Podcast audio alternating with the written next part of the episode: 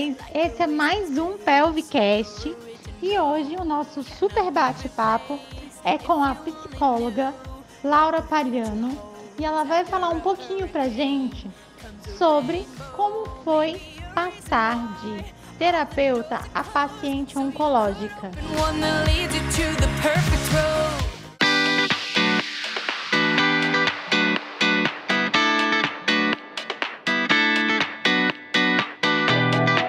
Eu tenho uma maior honra, um maior prazer que eu admiro muito e ainda mais, né, por tudo, pelo pouquinho que eu conheci da Laura. Ela é uma profissional maravilhosa, é, se mostrou uma mãe extraordinária e um exemplo para todas nós. E hoje eu fico muito grata, tá, Laura, por você ter aceitado esse convite é, por trazer aqui um pouquinho da sua história, é, para poder colaborar um pouquinho né, nesse mês tão importante para muitas mulheres que estejam passando por um problema parecido, por um câncer, é, e que às vezes precisa né, de uma força que às vezes a gente não tem direção para dar, porque na hora a gente fica sem palavras, é, só quem vive é que sabe é, realmente aonde aperta, né, Laura? Só para contextualizar, pessoal, a Laura, ela é psicóloga e ela veio aqui para Pelvic para fazer um acompanhamento gestacional. Ela estava gestante e a gente foi fazendo um acompanhamento e no meio desse percurso da gestação dela, ela descobriu um câncer. E aí ela se viu totalmente ao avesso na Laura. E aí ela passou de terapeuta para ser paciente.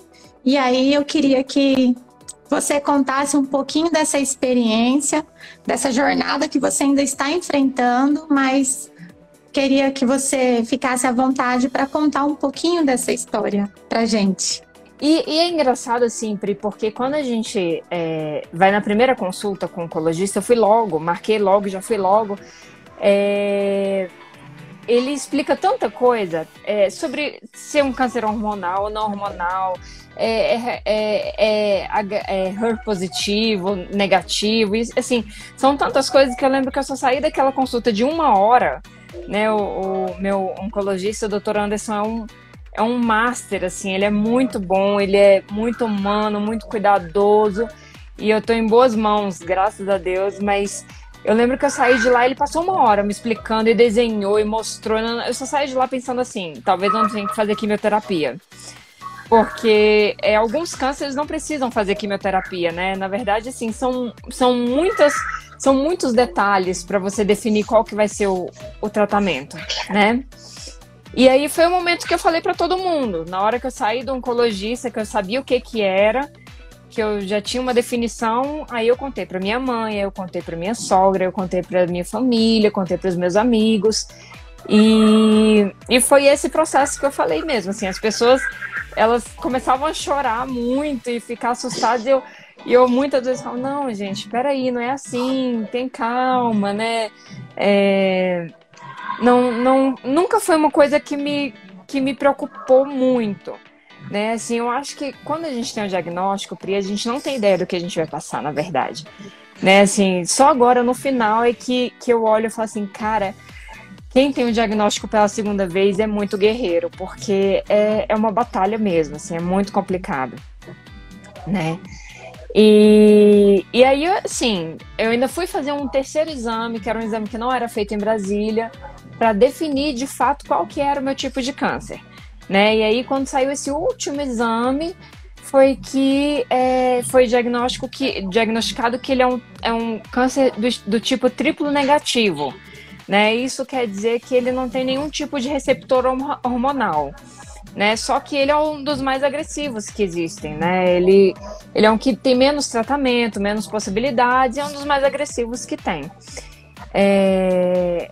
E aí, tendo ciência disso, a gente se agarra mais ainda ao que a gente tem, né? Então, apesar de saber que eu tinha que fazer quimioterapia, É, eu comecei a quimioterapia grávida ainda, né? Você lembra que eu até assim, ainda fazia fisioterapia. E aí eu fiz duas sessões de quimioterapia do que dizem vermelha, né?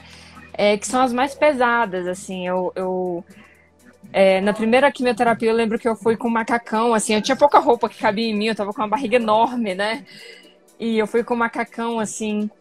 E no meio da quimioterapia, é, eu não sentia nada, eu senti muito frio porque eu fiz aquela touca gelada para não para não cair o cabelo.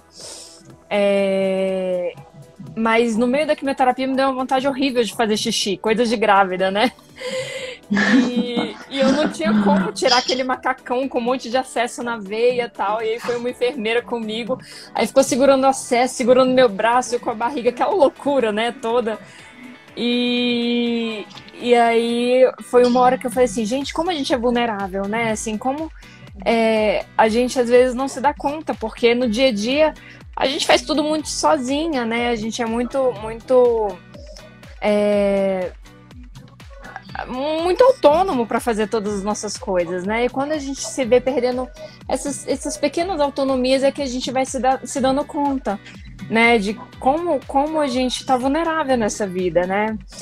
E como a vida muda de uma hora para outra, porque é, há dois anos atrás eu estava correndo uma meia maratona, eu estava. Eu lembro que você contava as é, histórias. É, e eu estava viajando e eu estava é, pedalando muito, e aí de repente eu não conseguia fazer mais nada, né? Então é, não foi fácil. É, mas assim, as duas primeiras, primeiras quimioterapias eu achei que fossem ser mais difíceis. Né? E eu lembro que eu comecei a quimioterapia em outubro do ano passado, tem um ano agora. É, e eu pensava assim, gente, é, como o significado do Outubro Rosa mudou para mim. Né? Naquele momento eu senti uma raiva do Outubro Rosa, assim. Eu falava, cara, eles ficam falando aí na mídia que você tem que se cuidar, só que eu me cuido, eu sempre me cuidei e eu tô aqui com câncer, não é culpa da mulher. Né? A sensação que eu tinha é que a mídia colocava muito como se fosse uma mulher descuidada. Né? Uma mulher que não estava uhum. se, se, se fazendo autoexame, ou uma mulher que, é, que, que não prestasse atenção no próprio corpo, e não era o caso.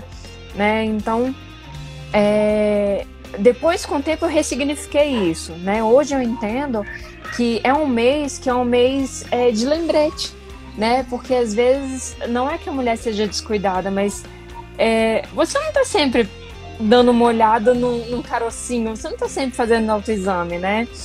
E como o diagnóstico precoce, ele faz muita diferença para a cura, né?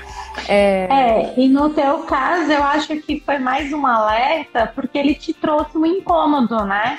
Ele te trouxe uma dor. Porque eu lembro que a gente foi fazer um movimento, você falou assim, Pri, mas está doendo muito. E isso trouxe o alerta, mas a gente sabe que nem todo câncer, nem todo nódulo, nem todo vai doer, né? Então, às vezes é justamente isso. E eu acho que a grande chave é, de tudo isso é justamente o lembrete a, e a prevenção precoce, né? Ou então o início do tratamento de uma forma mais rápido, mais ágil, né? Porque eu acho que isso fez a diferença para você. E é, porque o meu, o meu tumor, ele estava com menos de um centímetro quando eu descobri. Ele era muito pequenininho, né? Tanto que na mamotomia ele foi retirado grande parte. Só que como ele é um triplo negativo, ele se, ele, ele cresce muito rápido, né? Então eu tirei uma boa parte, só que ali é, eu fiz a quimioterapia.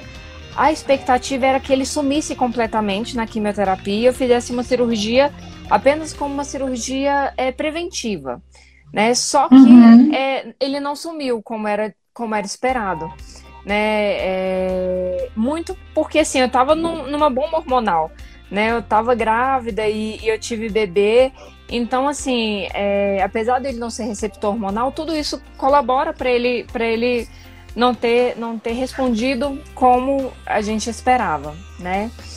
Então, foram 16 sessões de quimioterapia. Eu fiz duas sessões grávida, tive bebê, não foi parto normal como eu queria, né? É, o meu médico queria muito que fosse normal também, porque a recuperação seria mais rápido, né? Para eu continuar o meu tratamento depois. Mas a gente esperou até a 39 semana e ela não queria nascer de jeito nenhum. E, e aí a gente foi para uma cesárea, né? Que foi assim emocionante. Minha cesárea. É... Eu, eu, eu chorei a cesárea inteira. E olha que eu não sou de chorar, não, mas eu lembro que eu deitei na maca assim, meu marido estava do meu lado.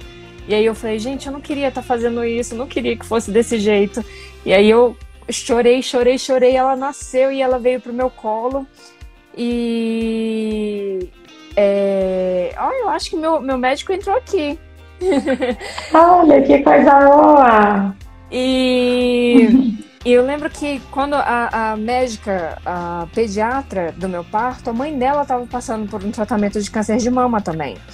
Então ela estava muito tocada com a minha situação, né? Ela trouxe minha bebê pro meu colo e eu fiquei assim uns 20, 30 minutos com ela no meu colo, que não é comum, né, acontecer. E nesse momento ela fazia carinho assim no meu rosto, sabe, com a mãozinha. Então foi um momento muito, muito especial para mim. É... Eu me emociono muito de lembrar do meu parto. E tem que se emocionar mesmo, porque o seu parto ele faz parte da sua história. E o parto perfeito, o parto ideal, é aquele que você tem. E é. o mais importante é que vocês duas estavam bem para vocês viverem esse momento juntas, né? E talvez não foi aquele parto que você gerou a expectativa por ele, mas foi o parto necessário para você naquele momento. É então, é, às vezes a gente não compreende as coisas no momento, mas com o passar do tempo, essas coisas ficam mais claras. É. Então, foi o parto ideal para você. Foi, foi o seu parto, foi perfeito. Foi, foi. E, e aí, assim, eu tive uma complicação no parto. Eu, eu voltei para o quarto e eu continuava sentindo muitas dores, muitas dores. É, e foi descoberto que tinha um, um, vasinho que não tinha fechado, eu estava com uma hemorragia interna. Eu tive que voltar dois dias depois para a sala de cirurgia, reabrir minha cesárea, estancar aquele vasinho que estava que tava ainda né, com sangue, estava com coágulo já grande, e, e aí depois voltar para casa. Então tudo isso foi, apesar de ser muito assustador, é, o tempo inteiro eu, eu falo isso, eu nunca tive medo de morrer né? É... Eu não tenho medo de morrer mesmo, assim, eu não sei se por causa da minha fé, enfim, mas eu não gostaria muito de deixar minhas filhas, né? Então isso foi o, o acho que o que eu me apeguei o tempo inteiro, né? Assim, crescer sem mãe deve ser muito ruim. E aí eu, eu o tempo inteiro pensava, meu Deus, eu tenho que estar tá forte, eu tenho que estar tá aqui, eu tenho que estar tá para elas, né? E pouco depois do parto eu decidi raspar a cabeça que foi também um momento é, que eu acho que era para ser mais sofrido. Eu lembro que eu brincava assim, eu falava, gente, tem que ser igual Carolina Dickman. Tem que, tem que ser. tem que ser da novela. e, e porque assim, quando eu raspei, é, meu cabelo já estava caindo tanto que foi um alívio grande, porque eu não aguentava mais deitar e, e ver aquele tanto de cabelo e onde é que eu passava tinha cabelo e buraco na cabeça, né? E, e, aí eu falei, não, assim que eu tiver meu parto eu vou raspar minha cabeça. E aí a, a, a cabeleireira veio na minha casa, né? E, e ela raspou e eu lembro que na hora eu tomei um banho e foi um banho assim é, é, libertador, sabe? Porque é, eu tomei banho e não caía aquele monte de cabelo na minha mão e caía aquela água gostosa na minha careca. E por mais que seja é, assustador você se olhar sem cabelo, foi um alívio naquele momento, sabe? Assim. Eu lembro muito do dia que você veio e aí você deitou na maca. E naquele dia eu vi o quanto isso estava realmente é, te trazendo mais um prejuízo emocional do que realmente você ter rapado a cabeça. Porque você levantou mais preocupada em catar os cabelos, não sei se você se lembra dessa cena. Foi. Eu falei, Laura, para com isso! Para de catar esses cabelos! Então, é, você estava muito mais preocupada em catar os cabelos que estavam caindo. E eu acho que esse banho libertador eu acho que foi a, a chave, talvez, para você é, levar um pouco mais isso com leveza. Porque talvez os cabelos estavam te trazendo esse, esse aprisionamento, né? De uma forma, a, a doença, ao que você estava passando. Eu acho que isso estava te, te aprisionando realmente. Então, é. a partir do momento, até, o, até a sua o seu semblante mudou depois que você raspou a cabeça. É, e, e, assim, não é fácil, né, Pri? Eu não vou falar que é fácil, porque o cabelo, ela, ela é uma, uma identidade feminina, né? E eu sempre tive cabelo longo, cabelo fácil de pentear, cabelo, né? Então, é, quando eu raspei, é, eu não, não sofri tanto quanto quando eu perdi os cílios. Engraçado isso. Porque quando eu fiquei sem pelos mesmo, sem cílios, sem sobrancelha, me deu mais um, um, um, susto, assim, um medo de, meu Deus, eu tô doente mesmo, né? Assim, é como se aquilo ali fosse a personificação do que que tá acontecendo com você, né? Porque é, as quimioterapias, elas, as primeiras, elas não me deixaram muito, muito abalada, não. Eu senti um pouquinho, mas eu fui bem, né? E eu sempre tenho essa mania de achar que eu sou uma super mulher que eu vou dar conta. Então, é, na, na, terceira quimioterapia pós-parto, é, aí foi mais difícil, porque no pós-parto, aí pegou, porque eu, eu fiquei mais fraca, eu tinha acabado de sair da cirurgia, e, e aí eu fiquei alguns dias sem conseguir pegar minha filha no colo. Ela tinha 15 dias, né? E, e eu já não podia amamentar, é, eu não podia pegar minha mãe me ajudou muito, meu marido, mas foi, acho que, o pior momento, né? Assim, de eu ver minha bebê querendo vir, ver minha filha mais velha querendo dormir comigo do meu lado e eu não poder, né? Então, é, esse era o meu medo. Meu medo era não conseguir fazer isso. E, e aí passou. É como todo. Fiz mais 14 sessões de quimioterapia. Fiz uma cirurgia, né? É, a minha cirurgia ela foi é, uma, uma de quadrante, só que para pra, pra gente deixar as mamas iguais, eu tive que tirar também da outra mama, né? Então uhum. eu fiz a reconstrução junto meus, assim, dois super médicos também, meu, meu mastologista, meu cirurgião plástico, é, arrasaram na minha cirurgia mesmo, porque eu falo que eu tô, tô com as mamas mais bonitas do que eu já tinha antes. né? Então, é, fiz a cirurgia e fui para radioterapia depois. É, a radioterapia foi bem mais complicada do que eu imaginava, porque é, eu já tinha passado pela química e falei, ah, não, a rádio vai ser balela, né? Só que, assim, é, eu tive um, uma queimadura enorme com a radioterapia, assim. Minha axila, porque a, o meu câncer ele foi na mama, só que ele já tinha ido para axila também. Pra axila. Né? Eu lembro que tinha, né, um foco na axila também. Isso. Então, é, apesar de, de ter dado negativo na cirurgia, assim, a, a quimioterapia ela tinha acabado com esse câncer da axila. É, o mastologista ele precisava fazer esse exame durante a cirurgia, né, para uhum. ver se era negativo de fato, tal. Então, é, a radioterapia ela, ela me judiou bastante, assim, foi, fiquei algumas semanas com bastante dor, queimadura extensa é, ficou bastante é, escuro a região da axila, da mama, né? É, foi um, um, uma fase também um pouquinho mais com, complexa, assim.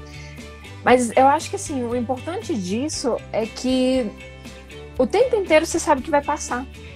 Sabe assim, é, você tá passando por isso agora, mas vai acabar, daqui a pouco acaba. São, são 16 sessões, são 16 e depois é uma cirurgia, é uma cirurgia e depois mais. É, não lembro quantas sessões foram de rádio agora, mas isso tudo tem, são fases, sabe? Assim, e no final, é, eu lembro que meu ginecologista falou isso para mim. Ele falou assim, Laura, é, quando você sai, você sai uma mulher muito mais forte do que quando você entrou, né? E, e de fato, assim, Pri, É, eu acho que hoje, se tem uma coisa para me fazer sofrer, vai ter que ser uma coisa muito forte, porque não, não, me fazem sofrer, assim, é, é, cosquinha, sabe?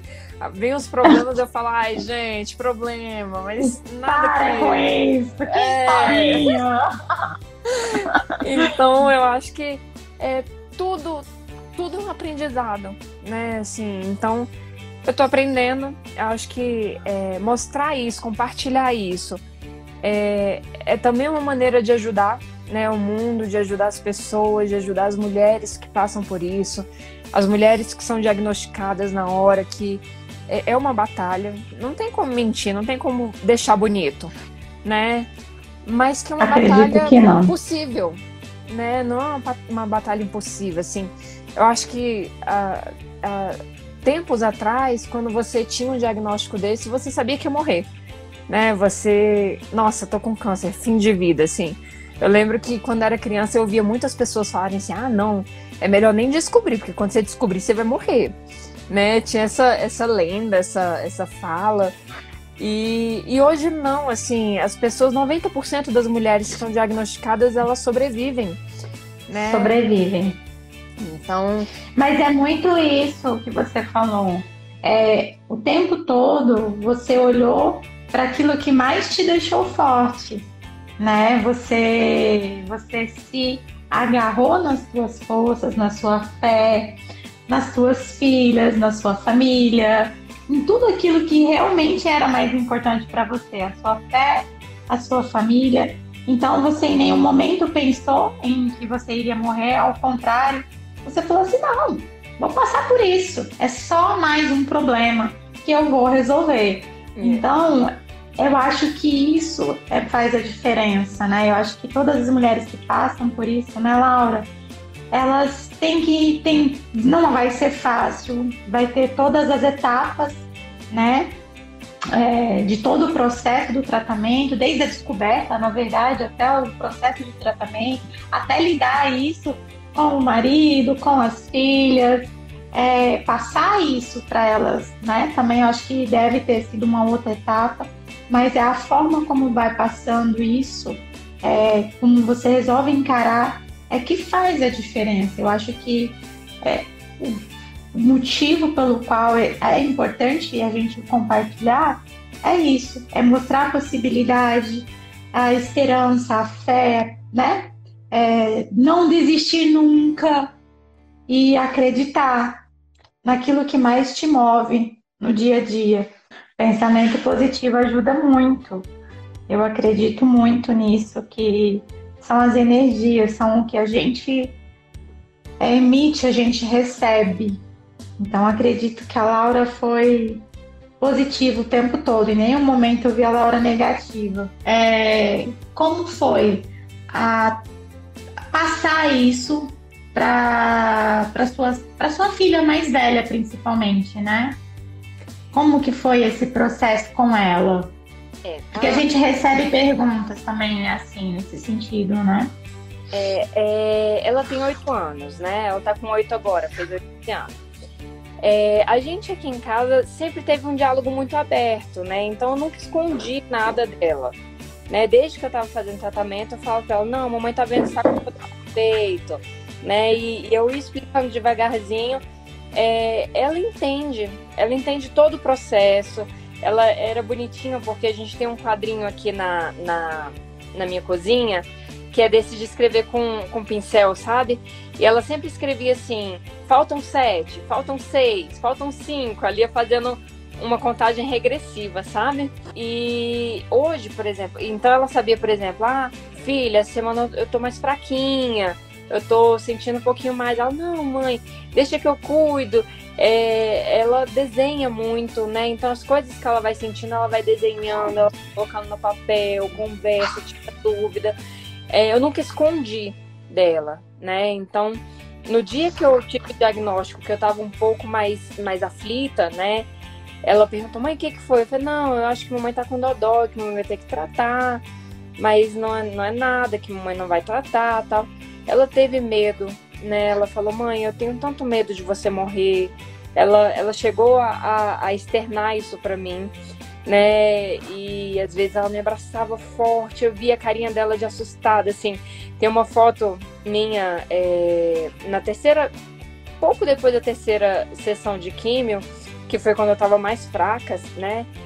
E, e, e é uma foto que eu tô assim, deitada, mal, e careca já, e a pequenininha do meu lado e ela de outro lado, e ela tá com uma cara assim de assustada na foto, sabe, me abraçando, porque ela, ela não, não é acostumada a me ver é, debilitada, né, assim, mesmo no, mesmo assim, nos momentos mais difíceis eu, eu tô por aí, eu não, não, não sou muito de me deixar abater. E aí, quando ela me via nessas situações que eu não conseguia controlar, ela perdia um pouquinho essa, essa, esse equilíbrio, né? Ela, ela demonstrava as emoções dela, que eu acho ótimo, né? Assim, ela, ela consegue externar, consegue mostrar e a gente consegue conversar sobre isso. É, a gente até teve aqui, ó, a Jéssica falando que a mãe dela também teve um câncer, né, de mama. E, e que o diálogo aberto sempre ajudou ela e a família a enfrentar a situação. Então é justamente isso, porque quanto, acho que quanto mais o diálogo é aberto, mais é o apoio, mais é o carinho, mais, é, mais você se renova, né, Laura? Eu acho que isso faz a diferença. Você acha que criança não sabe o que está acontecendo, mas criança sabe que está acontecendo alguma coisa e esse segredo familiar ele é sempre negativo, né? Então é importante que, que as coisas sejam realmente abertas, né? É, e aí, depois dessa segunda cirurgia, eu achei que pronto, acabou. Voltei no meu médico e falei para ele: Ó, o resultado da minha cirurgia tá aqui e tal, achando que acabou, né? E aí veio a pegadinha do malandro. e aí ele falou: Olha, como você tem um triplo negativo, a gente não tem muitas opções de tratamento. É, existe um estudo que é relativamente atual, sobre uma outra quimioterapia que ele ajuda a você não ter recidiva depois, né? Porque o índice de recidiva para o triplo negativo ele é muito alto. Então ele veio com essa pegadinha, assim, olha, é, vamos tentar esse medicamento aqui também. É uma quimioterapia, só que ela é oral. Uh, os, o que, que você tem de reação com ele é muito mais leve do que numa quimioterapia venosa, né? E uhum. você oito ciclos de 14 dias, com sete dias de pausa entre um e outro. Né? Então, é, eu comecei um, é um medicamento chamado Xeloda, né? Que é, eu tomo sete remédios por dia. Uh, comecei ele já tem quase, acho que passou de seis meses agora. E sempre fazendo esses ciclos, né? É, agora, no final, eu tô no, no último ciclo agora, graças a Deus. Segunda-feira. E. E aí. É, a única reação que eu tenho tido com ela, assim, eu sinto um pouquinho mais de cansaço e tal, mas existe uma reação chamada síndrome pé e mão, que, que faz com que o pé fique assim, é, muito ressecado, com umas bolhas, um, um vermelho, uma coisa que arde muito, assim. Então, esses últimos dias eu tenho, tenho ficado com a perna para cima, literalmente. Assim, eu não consigo muito pisar no chão. Mas eu, eu meu médico até falou assim, Laura, é, você quer esperar para começar o próximo ciclo? Quer dar mais uns dias para o seu pé se recuperar? Eu falei, de jeito nenhum, começa essa bagaceira aí e eu seja, mas acaba. Amém. É, eu devo acabar semana que vem, em novembro, eu faço uma segunda cirurgia de reconstrução, é, porque a, a, radioterapia ela muda um pouquinho o aspecto da mama, né? Então eu faço uma segunda cirurgia. E aí, se Deus quiser, acabou, acabou de vez. Amém, amém. Vamos pôr um fim nisso! É, graças a Deus. E aí a gente tem que comemorar muito, né, Laura? Pois é. Na verdade, todos os dias, né? É, eu brinco desde que começou, assim, o ano passado, assim, foi uma loucura, né? Porque, assim, você com câncer, sem ver, eu não via ninguém, Pri, assim, é, minha mãe, meus irmãos, ninguém acompanhou minha gestação. Minha avó, ela não conhece minha filha até hoje, sabe, assim, então, são coisas que para mim são doloridas, porque eu queria muito compartilhar o colo, né? E, e eu não pude, né? É, é, ficar isolada, é, grávida, com câncer, foi tudo muito, muito difícil, né? É, apesar de que, assim, meus amigos, minha família, eles se fizeram presentes como puderam, de várias maneiras, né? Então, é, eles se organizaram, fizeram uma, uma charriata, né, que é o nome, é um chá de fralda de na frente da minha casa. É, foram lá, todo mundo passava de carro, me dava um beijo, me dava um tchau, assim. E eu tenho uma amiga que sabia que eu tinha feito quimioterapia, que eu tava passando um pouco mal. Ia lá em casa, deixava uma, um, um, um, picolé de limão, um sorvete, uma coisa que ia me fazer me sentir melhor, né? Então, assim, é, minha mãe, assim, desde que a gente decidiu que ela ia me ajudar logo que a bebê nasceu, ela tá presente, me ajudando o tempo inteiro, né? É, meu marido, eu não tenho palavras para dizer como ele, ele foi muito e é muito meu companheiro, né? Assim, eu acho que se eu não tivesse a figura dele do meu lado, talvez eu não tivesse dado conta mesmo, sabe? Então, assim, tudo isso eu acho que faz com que a gente consiga, né? Assim, que a gente dê conta de olhar para frente. E o tempo inteiro eu faço plano. Desde que eu descobri, eu falo que eu vou fazer uma grande festa que se chama Grande Festa da Cura. Já vi um monte de gente aqui falando dessa festa aí. Eu já vi aqui. Então, sabe, gente, a hora que acabar isso tudo, que a gente estiver vacinado, que a gente pudesse abraçar, eu vou, vou fechar uma pousada em Pirinópolis, a gente vai todo mundo para lá e vamos fazer uma festona e vamos comemorar e vamos dançar e vamos se abraçar e a vida vai seguir, né?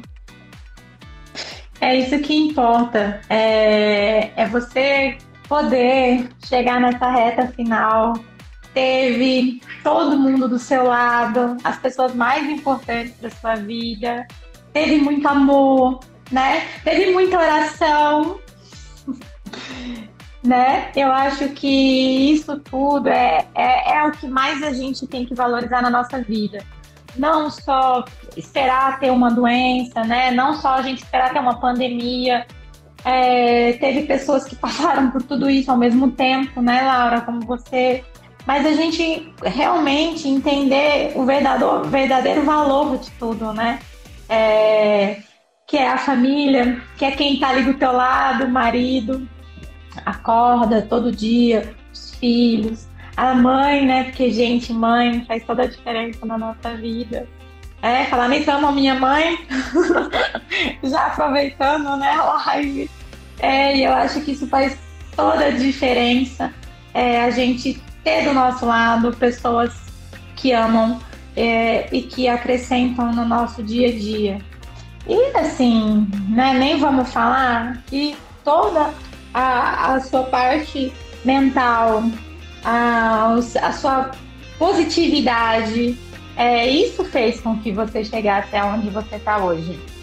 Tudo é importante. Mas, Laura, você foi sensacional, você foi extraordinária, você é extraordinária. Você tirou de letra, tá tirando de letra. Eu admiro muito você. É, da, de toda, do pouco das vezes que eu te vi, é, fiquei aqui no cantinho falando assim, gente, a Laura mandava mensagem quando dava, não queria ficar oportuno, sabe? Ficar em cima para também não. A gente sabe, né? Como que é, não é? Não é legal também ficar até todo mundo em cima, esse negócio de.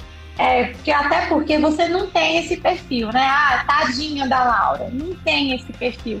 Nunca teve esse perfil. Ao contrário, sempre te vi muito forte. Eu falava assim, a Laura vai tirar de letra. Era uma barra, mas isso eu tinha para mim porque não era isso que você comunicava. Você comunicava justamente uma fortaleza, né? E eu acho que isso descreveu essa todo o processo que você passou descreveu mais sobre quem você realmente é. Mas Pri, sabe uma coisa? Eu acho que toda mulher tem essa força dentro de si sabe? Assim, a hora que a hora que você precisa, você tira ela de onde você precisa e você batalha e você consegue, né? Assim, a gente é... tem que aprender. Eu acho que acima de tudo, tudo isso é um aprendizado. Eu já falei isso, mas eu realmente acredito isso. Eu não, não me sinto mais guerreira mais forte, mais nada do que ninguém. Né? Eu acho que qualquer pessoa que, que tenha que batalhar, que, que, que olhe para o filho, que, que tenha, vai conseguir passar e vai, e vai, e vai superar, porque é, dizem o ditado, né? Deus não, não te dá mais do que você consegue carregar. Né? Então você vai, você vai é, em todas as situações da sua vida, né? Não só de, de doença, mas é, acho que a pandemia ela foi difícil para todas as pessoas, né? Eu estava vivendo esse todo mundo.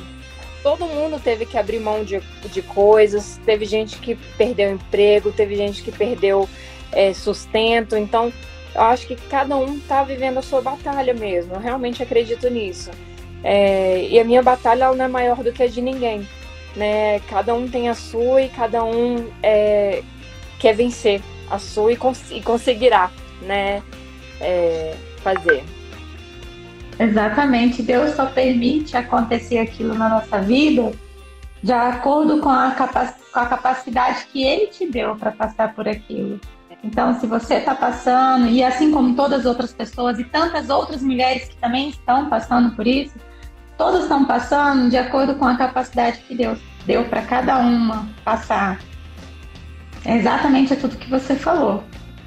E de tudo isso que você viveu, viveu, né, e está vivendo, e está na reta final, qual que é a mensagem principal que você deixa para o Outubro Rosa?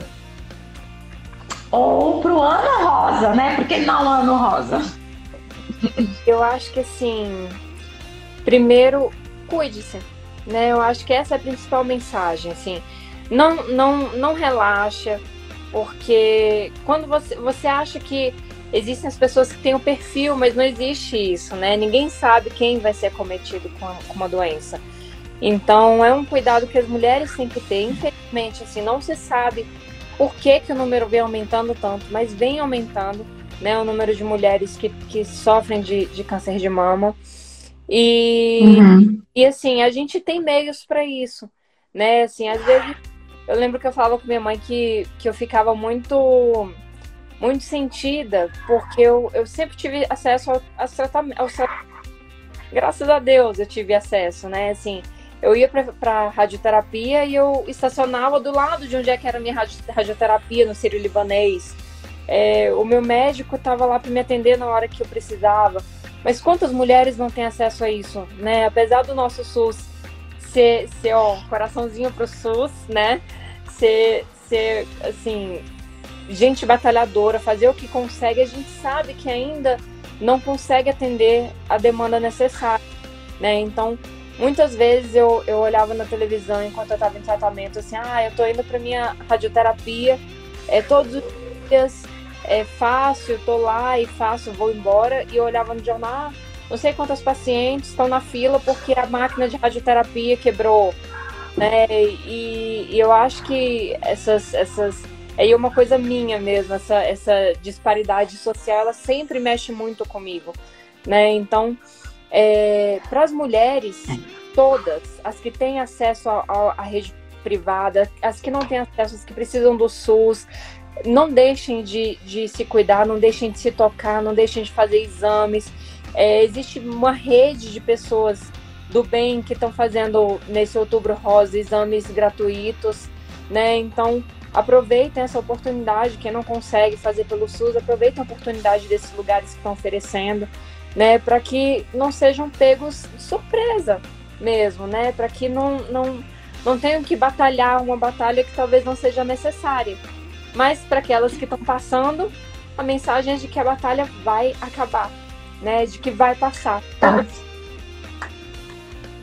Exato. E aproveitando, é, a gente falando ainda da, dos números né, que aumentaram, inclusive a gente pegou um dado que eu também fiquei bastante né, impactada, que a cada 19 segundos uma mulher é diagnosticada com câncer. É, então, assim, é um dado, gente, é um, é um número muito alto. E, e o Ministério da Saúde, ele tem aí oferecido realmente o SUS tem dado um suporte muito grande mesmo em relação a isso. A, a Pelvic, nós também estamos é, promovendo uma ação esse mês, é, vai ser no dia 22 e 23, onde a gente vai abrir para o público, é, para todas as mulheres. A gente vai ter obstetra, nós vamos ter a doutora Vanessa Sobral aqui, vai estar fazendo uma palestra educativa. É, nós vamos estar aqui de prontidão, ensinando as mulheres a fazerem autoexame, vamos estar dando dicas de, de sinais, né? De, de como tentar identificar esses sinais para informar mesmo, para a gente colaborar, para a gente a gente vai estar tá avaliando, ajudando essa avaliação também. Ah, tanto eu quanto todas as fisioterapeutas da pelve, que nós vamos estar exclusivamente é, voltadas para o público, para quem quiser. E o convite é extenso para quem quiser vir, para quem quiser aprender a fazer o autoexame da mama, a gente vai estar tá ensinando, a gente vai estar tá orientando, falando todo, sobre todos os sinais, sobre todos os sintomas, vai estar tá cheio de atividades também para justamente motivar para aquelas que estejam passando. A gente vai colocar aqui a aulinha de dança, vai ter momento beleza, vai ter skincare com uma consultora da Mary Kay, vai ter massagem, tudo para vocês, tudo para vocês, Laura, Ai. tudo para as mulheres, para vocês vivenciarem um dia de informação, lógico, de um dia de muita de muito conhecimento do próprio corpo, é, enriquecer. Mas também um dia, vai ser, vai, vão ser dois dias, para vocês também tirarem um tempinho para vocês e, e fazerem o que vocês quiserem fazer de bom para distrair também. Então fica aí estendido o convite para todo mundo, inclusive para você, tá, Laura? Vai ser tudo, lógico que o evento vai ser tudo com alguns horários agendados, principalmente as massagens, a, a sessão de skincare, é, todas as aulinhas de dança vão ser tudo com horário agendado, justamente para a gente não aglomerar. Mas vai ser proporcional.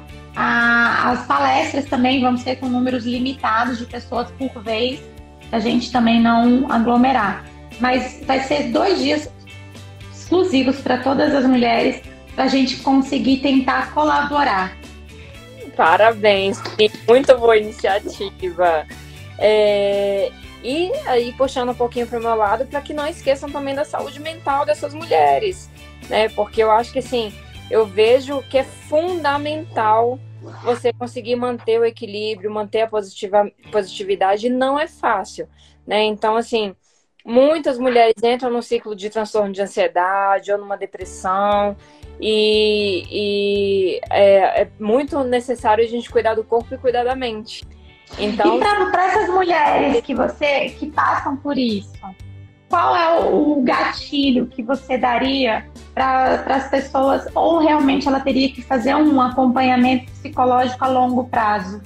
Ou você tem uma dica para que elas, além da positividade, delas se manterem positiva, ou tem alguma outra chave, né? Porque essa é um, é um fator que pega, né? Muito. Sim, eu acho, eu acho importantíssimo o acompanhamento psicológico para quem está para quem tá passando pelo processo, né? Porque você precisa significar de alguma maneira e cada pessoa vai significar de uma maneira diferente, né? Assim, eu dei um sentido que é um sentido meu, um sentido é, relacionado à minha fé, relacionado à, à minha vivência, à minha história, mas cada pessoa vai significar essa vivência de uma maneira, né? Então é, se você deixa ele, esse, esse, esse, esse processo solto, se você deixa ele só, só ir acontecendo, você às vezes se apega mais à dor, a dor do momento, a dor da vivência, a dor. E aí é difícil você se manter otimista, né? E a gente sabe que assim, é, isso tudo é, mexe com, com, com, os nossos, com o nosso sistema é, corporal como um todo, né? Então baixa imunidade mesmo, se você tá, tá com uma baixa, né, no seu aspecto psíquico, se você tá deprimido, se você se entrega para isso, você vai baixar a imunidade, seu tratamento ele vai ser comprometido, né? Não tem como, como falar que não. Então, assim, dicas existem, né? Eu acho que sempre assim, é, por exemplo, você, você conseguir se apegar à sua fé, qualquer que seja. Né? É muito importante você conseguir é, relacionar ele a um, a um ser maior. Né? E aí eu não estou falando de religião, eu estou falando de, de crença. Né? Às vezes a pessoa nem tem religião nenhuma, mas acredita que, que são as energias, né? Então isso tudo faz muita diferença. Né? Você criar uma rede de apoio é muito importante. Você é, ter com quem contar, você não ficar se sentindo é, sozinho, você não, não sentir que não tem é, suporte. Então isso é muito importante. É, você conseguir ter planos é muito importante. Você não desistir, você saber que a vida vai continuar e ter planos para depois é muito importante. Então é, essas são dicas, né? Mas é, cada ser é muito único, né? Então é importante que você tenha um, um acompanhamento seu para saber o que, que é seu, o que, que você precisa, o que que, como é que é o seu tratamento, como é que é a sua vivência, né? Laura, eu queria te agradecer muito é, pela sua participação, pela sua contribuição, pelo seu exemplo. É, eu acho que foi enriquecedor demais, demais. Tá? Então, muito obrigada mesmo, muito grata de coração por, por você ter aceito esse convite e ter aceito a contar essa história maravilhosa de superação, de fé e de amor, tá? Muito obrigada mesmo.